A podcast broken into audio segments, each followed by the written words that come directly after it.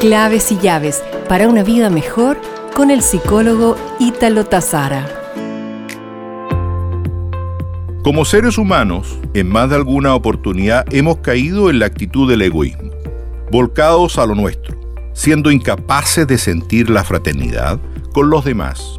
No hemos visto hermanos, sino solo peldaños.